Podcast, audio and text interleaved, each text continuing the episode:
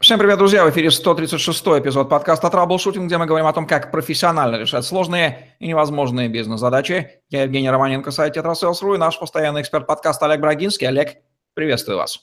Евгений, доброго дня. Олег Брагинский, специалист номер один по траблшутингу в России СНГ, гений эффективности по версии СМИ, основатель школы траблшутеров и директор бюро Брагинского, кандидат наук, доцент, автор двух учебников – 10 видеокурсов и более 800 статей. Работал в пяти государствах, руководил 190 проектами в 23 индустриях 46 стран, 20 лет проработал в компаниях Альфа Групп. Один из наиболее просматриваемых людей планеты – сети деловых контактов LinkedIn. Человек есть то, что он ест, говорили древние, будем разбираться, так ли это, поэтому эффективное питание, дающее нам энергию для жизни и действий – тема нашего сегодняшнего выпуска. Олег, почему вопрос питания настолько важен, что мы включаем его как навык в наш подкаст? И что понимать под здоровым и эффективным питанием? Правильно питаться важно, если мы хотим сохранить здоровье на долгие годы. Полноценное питание, богатое витаминами и микроэлементами, помогает улучшить работу организма, сохраняет мыслительные способности – а, продлевает состояние бодрости и активности. Правильное питание – это диета, обеспечивающая рост, нормальное развитие и жизнедеятельность человека. Она способствует укреплению здоровья и профилактике заболеваний, ожирения, повышенного давления и даже рака. Мое мышление вообще перевернуло знакомство со спортивной медициной. Оказывается, есть сотни препаратов, которые помогают спортсменам быстро восстановиться или компенсировать нехватку питательных веществ. Такие смеси могут выглядеть жутко, пахнут непривлекательно, но быстро приводят кровь, мускулы и мышцы в норму. Эффективное питание – это когда вы понимаете, что, почему, когда и для чего нужно есть. Это слежение за калорийностью, увеличение доли грунтовых овощей и фруктов, ограничение потребления простых углеводов, сахара, меда, газировки. Природа мудра и создавает живой организм зачем-то на этой планете, она в изобилии придумывает для него пищу, иначе он не сможет жить. С этой точки зрения, огромное количество пищи есть для человека. Нужно ли ее как-то типизировать или классифицировать? Для чего это имело бы смысл, если имело? Ну, это один из моих любимых вопросов. Во-первых, даже в проектах по Big Data я пытаюсь не просто анализировать продукты, а я пытаюсь анализировать в том числе и их состав. Потому что когда люди волнуются, они потребляют больше соленого. Когда им жарко, они потребляют низкокалорийные продукты. Когда холодно, естественно, крайне калорийные. Обычно мы считаем, что наши бабушки и мамы хорошо готовят и балансируют рацион наилучшим образом. Но, к сожалению, это не так, потому что передаваемым поколениями опыт, он объединен отсутствием фундаментальных знаний. Типизация пищи крайне важна, и она обширна. И это не название продуктов, а их химические составляющие – белки, жиры, углеводы, незаменимые элементы, макроэлементы, биологически значимые элементы, микроэлементы и витамины. Еда человека – это сложные коктейли, смеси компонентов, характеризующиеся энергетической ценностью и биологической, а также пропорциями только что названных мною компонентов. Человечество изучает вопрос питания с точки зрения, какие теории об эффективном питании существуют и как к ним относиться. Например, вот известная теория советских ученых о том, что на вход должно поступать энное количество белков, жиров и углеводов. Лично я считаю, что это просто было заказ партии и правительства обосновать, почему советский человек при большевистском режиме вечно не доедал. Хотя, может быть, здесь и есть некие рациональные вещи. Ответьте нам на этот вопрос. Вы абсолютно правы. Пропаганда в разные периоды говорила нам, что маргарин важен, трансжиры полезны и многое другое. Теория питания существует невероятное множество. В последнее время стало модным разжиреть до безобразия, потом скинуть килограммов 15-30 за квартал или полгода, и на личном примере начать проповедовать диету, которая помогла мне и поможет и вам. Базовые теории правильного питания, ну, допустим, назовем их, скажем, пять. Первая – это античная. Их разработал, ее разработала, разработали Аристотель и потом Гален. Она ориентируется на улучшение крови. Мол, кровь – это самое важное в организме, лучше, чище кровь, организму лучше. Дальше вторая модель – это классическая диета.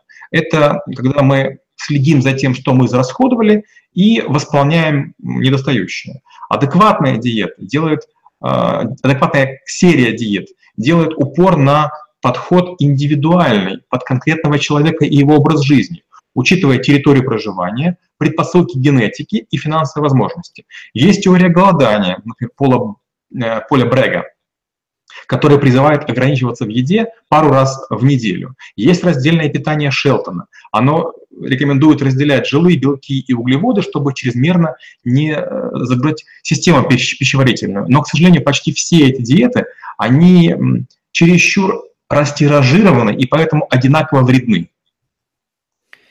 Уровень грамотности человечества в вопросах питания. Что о нем можно вообще сказать? И каковы топ-5 заблуждений человечества в этих вопросах?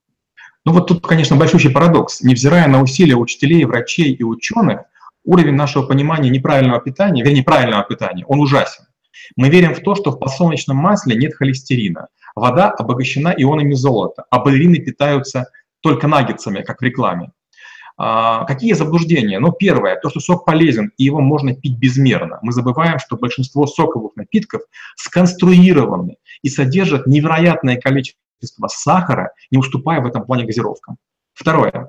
Живые йогурты полезны только если у них не было тепловой обработки, и они а, хранятся при предельно низких температурах. Огурцы, ананас, грейпфрут, сельдерей и капуста якобы имеют отрицательную калорийность и э, способствуют снижению веса. Но есть же э, животные, кролики, которые их же едят и полнеют, набирают вес. Якобы орехи содержат жиры и поэтому противопоказаны при похудении, тоже чушь собачья. Ну и наиболее распространенный жутчайший миф, что после 18 часов есть нельзя. Зависимость еды, она не от времени, а от того, через сколько вы спать будете ложиться. Известно экзистенциальное противостояние плотоедов, которым относятся и мясоеды, в частности, и вегетарианцев на земном шаре. Давайте без э, разборов назовем плюсы и минусы употребления плотской, под ней я понимаю, мясо, рыба, яйца, молочные продукты животного происхождения – и отказа от них, разные формы вегетарианства, там, включая самые радикальные фрукторианство или сыроедение, когда вот как оно в природе растет, так оно и потребляется, и никаких кухонь, ножей, ничего не существует. Какие плюсы и минусы обоих форм вы видите? Ну, действительно, вот первый вариант, когда естся мясо, другие всякие вещи, это еще называют палеодиета или другие всякие диеты, это, скорее всего, сбалансированное и легкое потребление белков. Вообще вегетарианство – это с позднелатынского vegetabilis, это растительный. И бывает оно строгое, бывает сыроедческое, при котором вы уже сказали, а, бывает лактовегетарианство, бывает ововево вегетарианство и так далее. А плюсы – это, наверное, снижение лишнего веса, это улучшение кишечной микрофлоры, это уменьшенное потребление соли, это обилие витаминов и микроэлементов, и, наверное, пятое – это ускоренное выведение шлаков и токсинов. А минусы – рацион сложно сбалансировать, трудно поддерживать приемлемый уровень белка, возможно потеря иммунитета в северных широтах, нежелательный в период роста, а, вскармливания, а, вынашивания плода и требует высокого разнообразия вегетарианства, что дорого в условиях города. Это вегетарианство. А плота, мясо, едение, плюсы и минусы у него? Ну, первое, не нужно заморачиваться то, что ты ешь. Второе – это то, что ты быстро потребляешь белок. Третье – это то, что как бы, ты можешь зайти в любой ресторан и найти себе на свой вкус любую еду. Ну и опять же, э, вегетарианцы, они едят все осознанно и раздельно, а вот те, кто занимается обычным питанием, те едят все вместе, потребляют и салаты, и майонезы, то есть это почти, почти как всеядно, то же самое, что быть ежиком. Минусы, естественно, есть, потому что э, слишком много курицы и лосося напичкано антибиотиками, и мы потребляем а, канцерогены. А считается, что те, кто едят много белка, те, к сожалению, имеют более высокую агрессивность. А, считается, что люди, которые вот, не следят за уровнем потребления своих продуктов, у них и в голове бардак. Ну, то есть плюсы и минусы есть и в системе вегетарианства, и при обычном питании. Можно ли сказать, что природа сделала человека таки всеядным для выживания, но вот что есть и как есть, он так и не разобрался. И с этой точки зрения а, выражение древних «голод – лучшее лекарство», в чем его мудрость и насколько оно значимо? Вы абсолютно правы. Дело в том, что мы начинаем, есть уже такие всякие неприемлемые вещи. И если для какой-то там части цивилизации или народа, если какой-то овощ или фрукт является обычным делом, то для других это постоянный понос, постоянная работа и будет полная непереносимость. Поэтому вы правы. Человек может есть почти все, что угодно, и, к сожалению, из-за этого редко задумывается о том, что же можно есть. Особенно люди, которые попадают на какие-то там пикники на островах, начинают с яхты тягать любую рыбу, потом жарить ее есть, обычно они испытывают разные дискомфорты. Опять же, у меня были знакомые, которые поев печень э, кабана, скончались, другие умерли после того, как поели печень э, медведя. То же самое бывает про водку ненастоящую, там, Хеннесси и что угодно. Мы готовы есть все, что угодно, и редко вообще думаем, какими дровами мы топим свой желудок. Как связано питание и род деятельности или профессии человека? Ну вот украинские шахтеры лет 30 назад перед сменой ели сало. Оно не тяжелое и калорийное. Не знаю, такая традиция соблюдается сейчас или нет, но раньше было такое. Рыбаки в те же годы любили черный ржаной хлеб, посыпанный солью и политый нерафинированным пахучим а, подсолнечным маслом. Металлурги пили воду с уксусом или малиновым вареньем, чтобы компенсировать вымывание солей из-за обильного потоотделения. Тем, кто много стоит по долгу службы, это продавцы, это учителя, это хирурги, им желательно уменьшить потребление животных жиров, чтобы замедлить варикозное расширение вен. Для них полезны будут рыба, морепродукты, облепиха, чер черная смородина, грецкие орехи и особенно клюквенный морс, который разжижает кровь и препятствует образованию тромбов. Тем, кто много сидит, это водители, кассиры, офисные служащие, лучше отказаться от колбас, сала, э, жирных сыров, газировки и алкогольных коктейлей. Лучше им использовать какие-то бобовые, фрукты, овощи, рассыпчатые каши, отруби, пить больше воды, зеленого чая. На глаза нагрузка, она ухудшает зрение для часовщиков, швей, компьютерщиков, инженеров, которые много сидят за компьютером. Им желательно потреблять больше витамина А, содержащегося в красно-желтых овощах и фруктах. Причем желательно заправлять эти овощи и фрукты проводником, который может быть масло или сметаной. А фрукты лучше заедать сливками. Кстати, поможет железо, которое находится в телятине, индюшатине или крачатине. Вот людям с ярко выраженной интеллектуальной активностью, связанной в том числе и с коммуникацией, с обработкой, выдачей информации, коим без сомнений можно отнести нас с вами. Какие особенности питания у них вы рекомендовали бы? Учесть? Ну, три продукта. Это красная рыба, желательно вот э, чем свежее, тем лучше, и не в пластиковой упаковке. Во вторую очередь это бананы, желательно, конечно, бэби-бананы, э, наиболее сладкие, но не, доз... не те, которые дозревают. И третье – это черный шоколад в малых дозах. Как особенности питания сказываются на личной эффективности человека? Ну, похоже, как раз это тот вопрос, когда ничего нового сказать не получится. Обильная и жирная еда, безусловно, любого клонит в сон. Работать не хочется, а с набором лишнего веса личная эффективность и продуктивность неизбежно падает. Это говорит о неумеренности, а, и в моих кругах наличие животика – это, к сожалению, симптом а, отсутствия заботы о здоровье и невнимания к деталям. Важно, чтобы еда и напитки вам нравились. Считается, что потребленное с аппетитом и с желанием лучше усваивается, ведь то, чего требует организм, якобы ему и не хватает. Безусловно, мы сейчас говорим не о модифицированной еде, присыпанной солью, сахаром и обильно политой э, соусами, которые разжигают аппетит. Необработанная и свежая еда переваривается легче, поэтому не забирает столь важные ресурсы, которые могут понадобиться нашему мозгу, когда вот вы о чем-то думаете. Ну и, конечно, питьевой режим очень важно поддерживать, потому что он э, регулирует наш жизненный заряд. Есть даже такая техника. Вместо кофе, когда хочется кофе, пить э, чай. И через время люди, которые так поступают, говорят, а меня теперь бодрит уже вода. Как связаны между собой вкус и полезность? Отличный вопрос. Вот есть два парадокса. Чем красивее рыба, тем она более, вероятно, ядовита, особенно в теплых морях.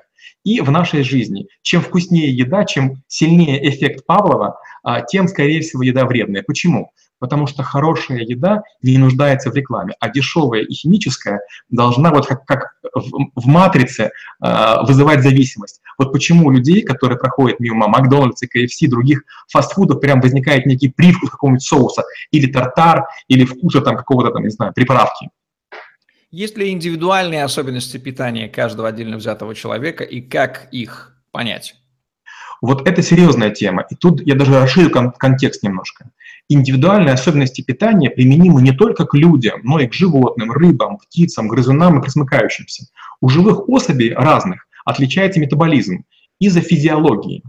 А, зависимость также вызывает образ жизни, а, активность физическая, скорость обмена веществ. В свою очередь, скорость обмена обусловлена наследственностью, состоянием здоровья, возрастом и наличием заболеваний. Есть худые обжоры, а есть самоограничивающиеся толстуны. И важно учитывать, что в каждом из нас заложен некий э, генетический баланс продуктов питания. И нечто полезное одному может быть вредным или даже болезнетворным для другого. Каковы особенности питания в зависимости от возраста? Это невероятно широкий вопрос, и наиболее остро он стоит, наверное, до 17 лет. По белкам, жирам и углеводам, а еще и ценности энергетической, э, есть несколько коридоров. До 3 лет, 4-6 лет, 7-10 лет. Далее идет разделение даже по полу. Э, для 11 и 13 лет, а также 14-17 есть разделение на девушек и юношей. При более тщательном подходе в раннем возрасте, подходит даже по месяцам, до месяца, а, до 3 лет, до 6 и до 12 месяцев, особенно в минеральных веществах. Старение человека тоже накладывает некие свои ограничения из-за стираемости зубов, уменьшение выделения слюны, увеличение длины кишечника, уменьшение массы печени, увеличение желчного пузыря. Желательно ограничивать употребление животных жиров, соли и сахара. Полезны жирные кислоты для людей в возрасте, масла растительные и жирная рыба. Важен витамин С, это апельсин, смородина, киви, лимон, фарш. Критически полезны соли калия и магния. Это морковь, молоко, орехи, курага, пшено, свекл, рис, чернослив. Не лишним будет придерживаться дробного и частого питания. Э, есть семечки и орехи, а, овощи и фрукты в э, сыром, тушеном и вареном виде. Каковы особенности питания мужчин и женщин? Вот тут вопрос переплетается и с религией, и с национальными особенностями, и с, с гендерным отличием. У многих народов и в разных цивилизациях считалось, что мужчины и женщины по разным причинам должны питаться раздельно и по-разному. Женщинам нужно меньше калорий, они меньше весят и имеют более медленный обмен веществ, они более экономичны. Некоторым микроэлементам мужчинам лучше не перебирать, а вот женщинам, наоборот, следить, чтобы они были а, в, в большем количестве. Мужчинам нужно больше цинка. Женщинам хватает 7 мг, а мужчинам, по-моему, 9,5. Он необходим для производства спермы. А, добрать его можно семенами, орехами, морепродуктами. Это когда мы говорим про полноценную половую жизнь. У женщин ниже плотность а, костной ткани, и поэтому вымывание происходит этой ткани, и возможен остеопороз костей. А в период менопаузы становятся важны кальций и железо которые содержатся в томатах, твердых сырах, абрикосах, сухофруктах, бобовых и зеленых овощах. Каковы пять самых распространенных ошибок питания? Вау. Ну, первое – это компенсировать качество количество. Есть много однотипной пищи. Второе – не придерживаться режима питания. Организм не понимает, к какому периоду нужно подавать желудочный сок. Третье – это перебирать с усилителями вкуса. Соль, сахар, кетчупы, майонезы, глутаматы и так далее. Дальше любовь к заеданию или запиванию стресса. И, наверное, пятое – это сохранение юношеских и детских предпочтений в еде уже в зрелом и взрослом возрасте.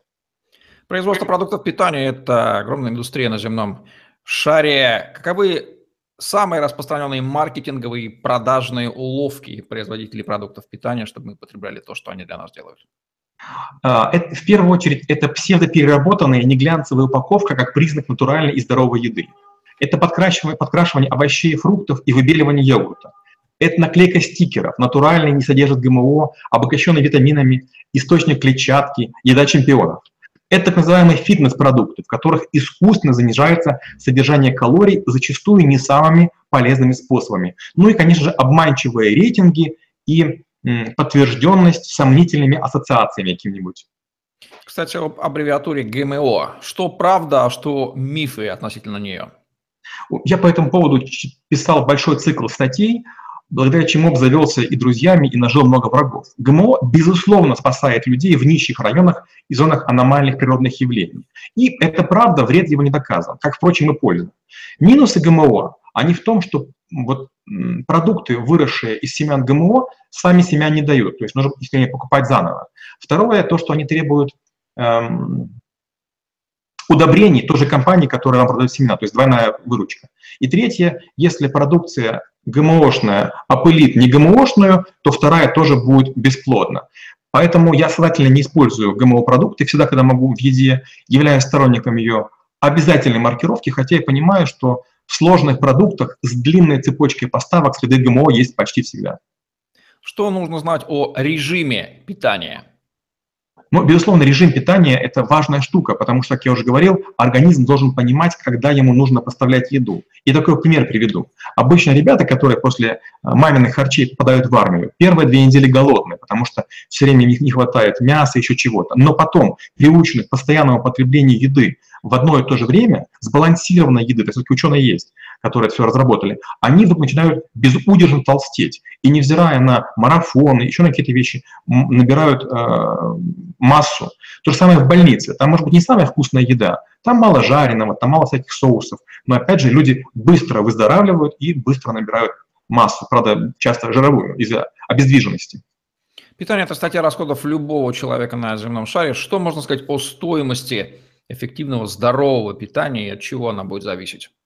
Ну, стоимость здорового питания зависит от региона проживания, способа жизни, уровня ответственности внутреннего и предусмотрительности. Дорогие элитные магазины не обязательно поставляют здоровую еду, даже если это написано на маркировках. А я скажу больше, некоторые именитые шеф-повара крутейших гостиниц и ресторанов зачастую в качестве поставщиков выбирают дешевые супермаркеты. Даже есть такая поговорка, нельзя бедных кормить невкусно, потому что зачастую в молекулярных ресторанах меньше для неба услады, чем в добротных заводских столовых. Важно разнообразие и свежесть продуктов, но мы имеем извращенный вкус. Дети уже не помнят вкуса э, горошка, кукурузы или вишни, потому что они привыкли пить соки из пакетиков и есть э, вот эти вот злаки из консервных банок. И поэтому повара в школах и детских садах хоть и пытаются готовить правильную еду, и видят, что ее не едят, заменяя чипсами и газировками. Какие продукты можно безбоязненно любому человеку на земном шаре исключить из рациона пожизненно, а какие включить пожизненно, чтобы была польза? Вот так вот категорично давайте разделим. Давайте.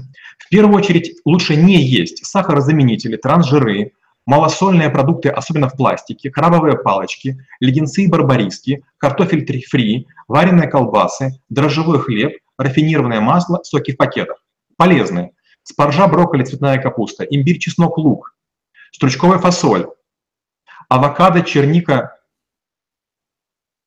манго, овес и киноа, грецкие орехи и миндаль, темный шоколад в малых дозах, многозерновой хлеб, сыр и цельное молоко, и ягнятина и индюшатина. Вот берем конкретного человека, который как-то питается. Как быстро скорингово оценить эффективность, правильность его питания, по каким параметрам организма, и вовремя диагностировать наносимый им, может быть, долгосрочный вред. Вьетнамцы очень часто диагностируют э, уровень питания по пульсу. Китайцы это делают по цвету кожи, зубов, языка, глазных яблок. Лучше сделать, конечно же, анализ крови, причем я рекомендую делать это в Корее. Там необыкновенно серьезное отношение к здоровью. Косвенные методы – это оценка общей работоспособности, уровня внимания, утомляемости и выносливости. Когда и зачем нужно обращаться к специалисту, диетологу, специалисту по питанию, и как выбрать квалифицированно среди них?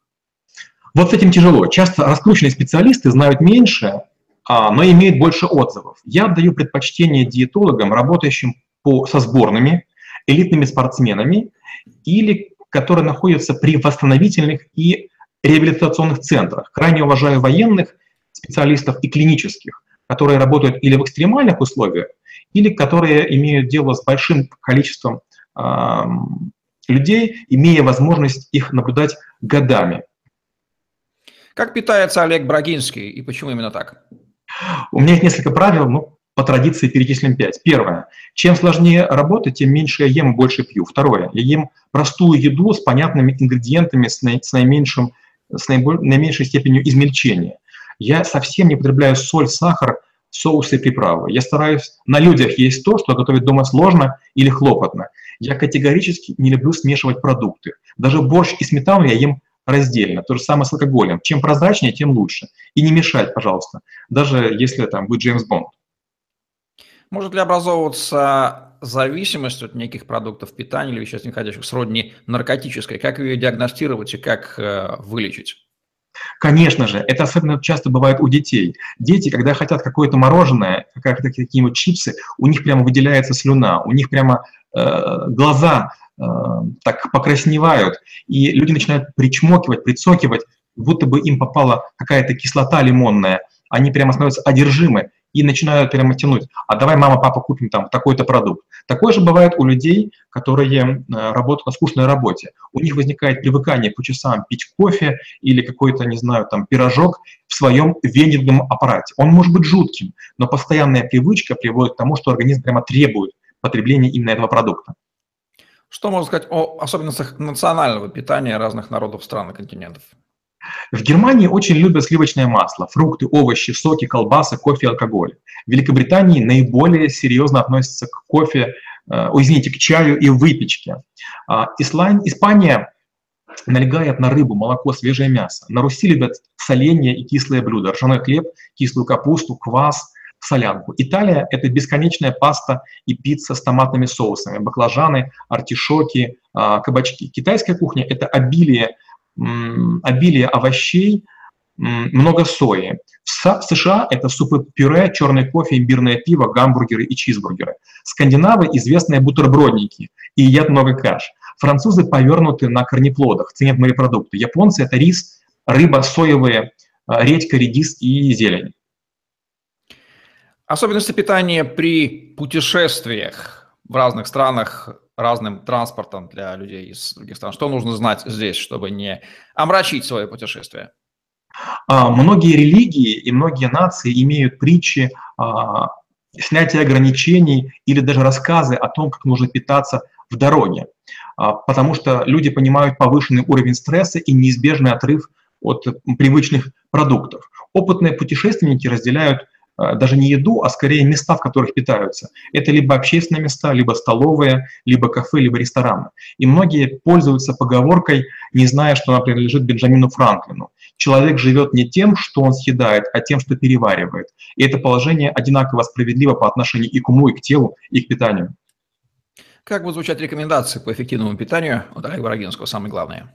Первое. Ешьте в меру, пейте много. Второе. Завтракайте каждый день желательно в одно и то же время. Третье. Отдавайте предпочтение непереработанному и свежему. Четвертое. Ограничьтесь в газировках, а, мучном и сладком. И пятое. Осторожнее жирами и маслами. Нужно что-то добавить под финал к этой интереснейшей, важной теме.